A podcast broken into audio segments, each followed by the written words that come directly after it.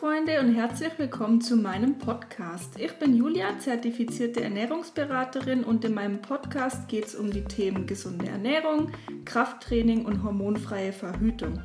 Mir ist ganz wichtig, dass wir verstehen, dass unser Körper ein ganzheitliches System ist, also dass alles, was wir machen, miteinander zusammenhängt und dass wir Bereiche nicht isoliert betrachten. Wer es noch nicht tut, folgt mir sehr gerne auf Instagram. Ihr findet mich dort unter Ernährungsberaterin Julia, Ernährungsberaterin mit AE geschrieben und auch auf YouTube findet ihr mich unter Ernährungsberaterin Julia. Ich freue mich, wenn ihr mir dabei helft, meinen Podcast zu verbreiten. Schreibt mir sehr gerne eine Bewertung oder macht einen Screenshot, teilt ihn auf Instagram und verlinkt mich da drauf. So, der Cherry und ich sind wieder hier. Ich hoffe, ihr habt unsere vorherige Folge mit dem Push-Trainingsplan angehört. Jetzt sitzen wir hier und wollen euch noch helfen, euren eigenen Pull-Trainingsplan zu erstellen. genau. Ähm, auch hier würden wir euch wahrscheinlich wieder vorschlagen, dass ihr euch zwei Pull-Trainingspläne schreibt, einfach um Variationen zu haben, auch ähm, um den Spaßfaktor abgedeckt zu haben. Cherry, willst du mal noch erklären, welche Muskelgruppen wir beim Pull-Trainingsplan alles mit drin haben? Genau, auf jeden Fall. Also wenn man sich nochmal wiedergibt, Pull, was das bedeutet, dann ist es eigentlich ziehen. Also wir haben überwiegend Muskelgruppen drin, wo wir ziehen, wobei das auch nicht auf alle zutrifft, aber in, auf die meisten Fälle trifft es eigentlich zu. Sprich, wir haben auf jeden Fall schon einmal den Rücken, wo wir oft von oben ziehen, wo wir von vorne ziehen und für den Lat und für den Trapez. Dann haben wir auch oft noch die hintere Schulter mit drin, wo wir eben auch quasi so eine Art Zug haben nach hinten, um auch da den Rücken wieder in seiner vollen Gänze irgendwo auf eine gute Physik zu bringen. Dann haben wir für die Beine definitiv unseren Glut, der auch mit reinspringt und unsere Hamstrings, also sprich unsere Beinbeuger von hinten, wo man da ja in einer bestimmten Position zieht. In manchen Positionen zieht man nicht wirklich, aber ähm, ja, ich glaube, das ist so alles, was wir abdecken sollten, plus halt eben dann den Bizeps, wo wir den ja auch eben noch mit stimulieren, der dann auf der Vorderseite zwar sitzt, aber auch trotzdem mit so einem Pull-Plan gehört. Genau. Ja, also ich denke, für die meisten macht es Sinn, entweder mit einer Rücken- oder mit einer Po-Übung, also ja, vielleicht auch mit einem RDL-Movement zu starten. RDL ist zum Beispiel ein ähm, rumänisches Kreuzheben, wo man die hintere Kette, also den Beinbeuger und den Po stark beansprucht. Man könnte aber auch mit einem normalen konventionellen Kreuzheben starten. Man könnte aber auch mit Klimmzügen starten, mit einem Lattzug.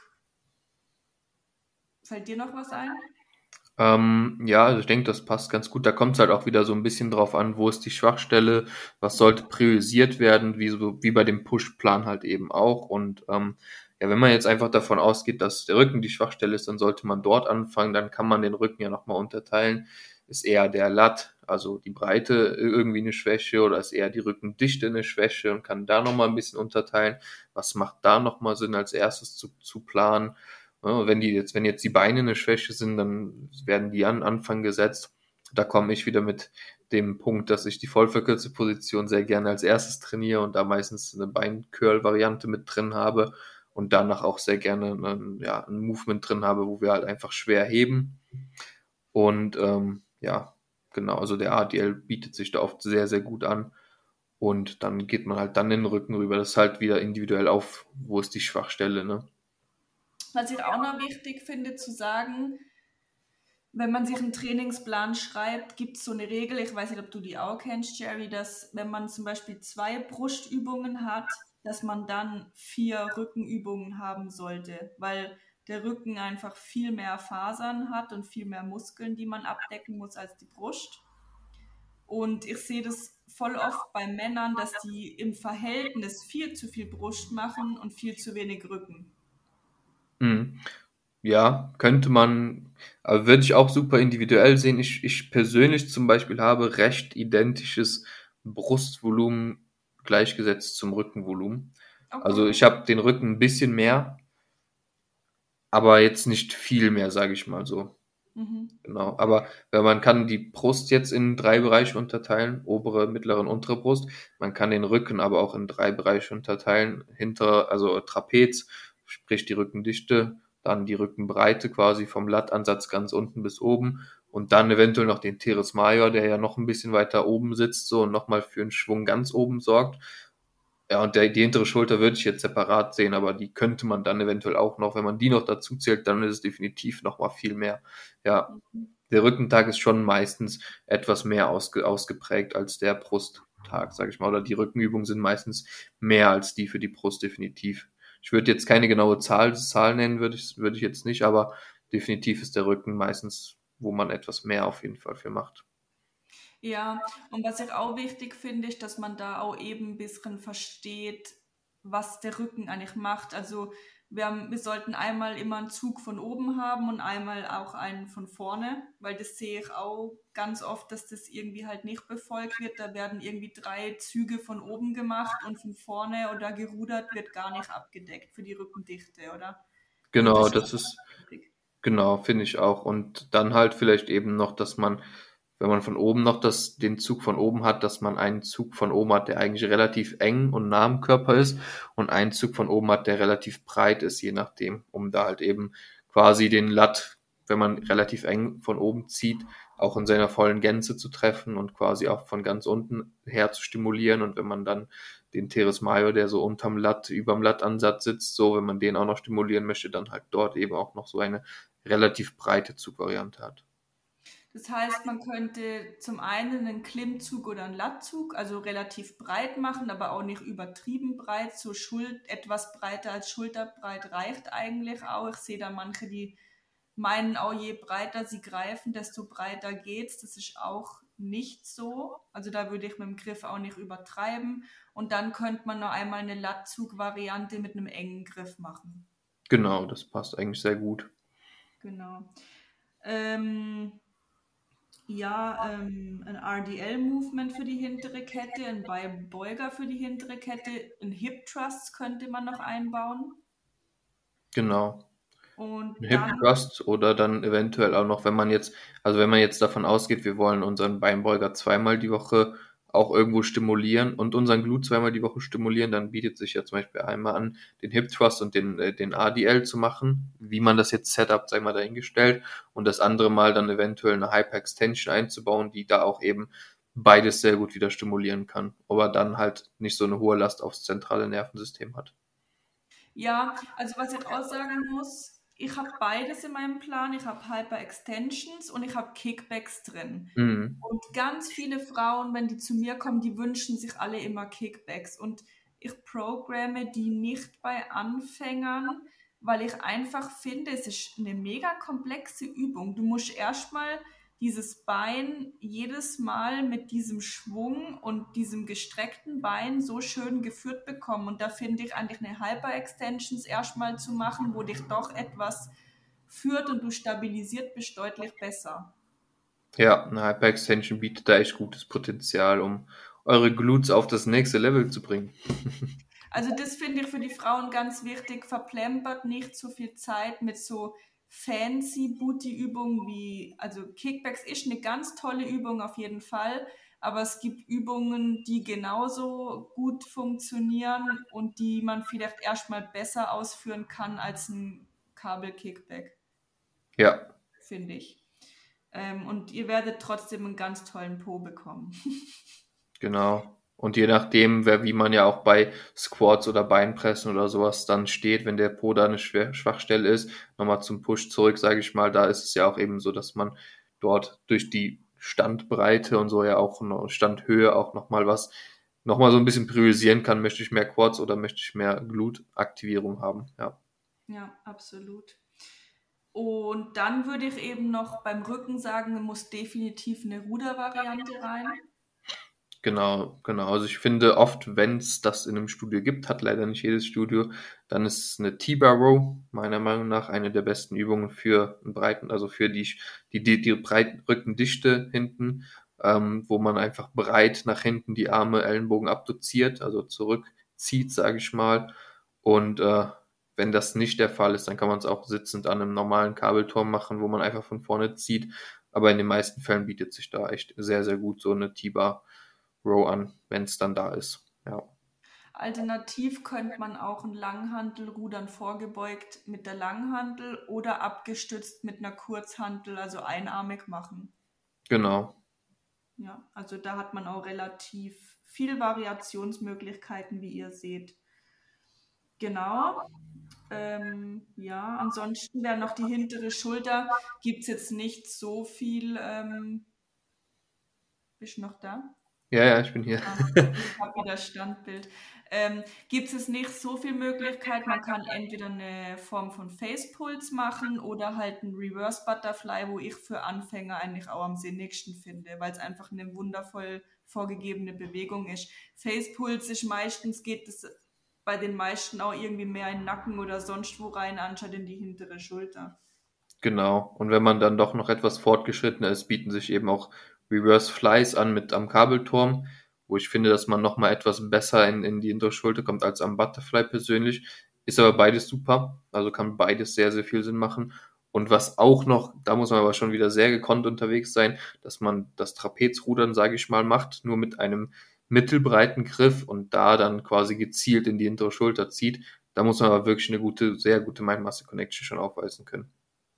Was man auch noch machen könnte, wäre ähm, sich auf eine Bank setzen und vorgebeugtes Seitheben machen. Wenn man jetzt zum Beispiel von zu Hause trainiert und keine andere Möglichkeit hat, ähm, wo Lockdown war, habe ich zum Beispiel so die hintere Schulter trainiert. Ja. Aber ist für mich so die letzte, also ich mag es nicht. Ich habe es halt gemacht, weil es funktionieren musste. Ja, ich mag es auch nicht. Ähm, und dann hätten wir noch den Bizeps. Genau, also beim Bizeps ist halt eben wichtig, meiner Meinung nach den Bizeps einmal auch wieder in der voll verkürzten Position zu überladen und einmal wieder in der verlängerten Position zu überladen. Und da macht es halt eben Sinn, den einmal vor dem Körper zu trainieren und einmal hinterm Körper. Weil meistens, im, wenn man den hinterm Körper trainiert, wenn wir jetzt davon ausgehen, wir gehen an den Kabelturm, gehen ein, zwei Schritte nach vorne und die Arme sind etwas hinterm Körper, dann ist dort die verlängerte Position, die etwas mehr Potenzial, also die etwas mehr Belastung abbekommt. Und wenn wir jetzt einen Bizeps-Curl machen, dann ist eher so die verkürzte Position, die da etwas mehr arbeiten muss.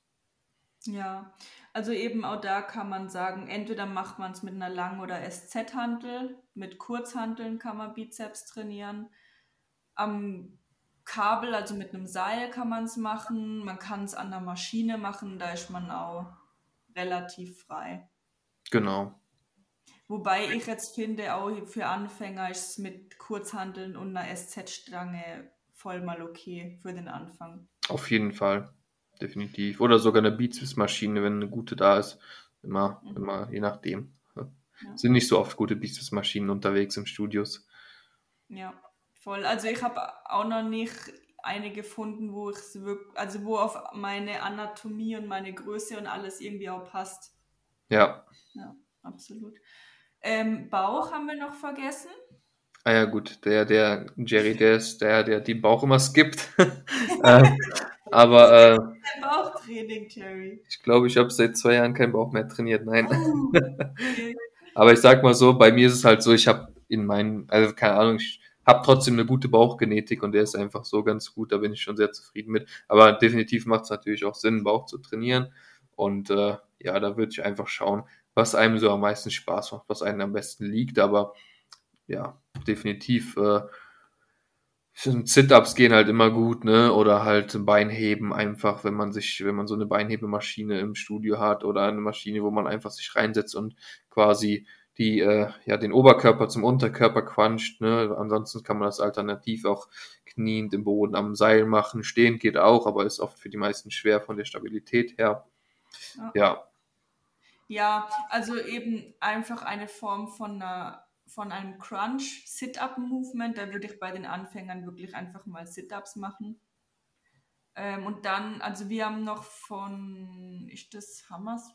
Nee, was haben wir? Oder ist das Hammer Strength? Ich weiß es gar nicht. Diese Bauchmaschine, wo du dich reinhockst und von oben und unten dann den Crunch, also dich zueinander ziehst, die finde ich recht geil, obwohl sie schwer ist. Und ansonsten habe ich noch, also ich knie mir auf den Boden mit dem Seil den Nacken rein und crunche dann zum Boden hin. Genau. Ja. Oder ja, Beinheben. Ja, mag ich nicht. Ja, also Bauchtraining mag ich halt nicht, aber okay. deswegen mache ich es auch nicht. Aber ja, das sollte man, muss, sollte man schon irgendwo drin haben. Aber wenn man eine gute Bauchgenetik hat und die eigentlich sehr stark ausgeprägt sind, so wie ich, dann ist es auch mal okay, es zu skippen. Gut, dann haben wir jetzt hier auch schon einen kompletten Pull-Trainingsplan besprochen.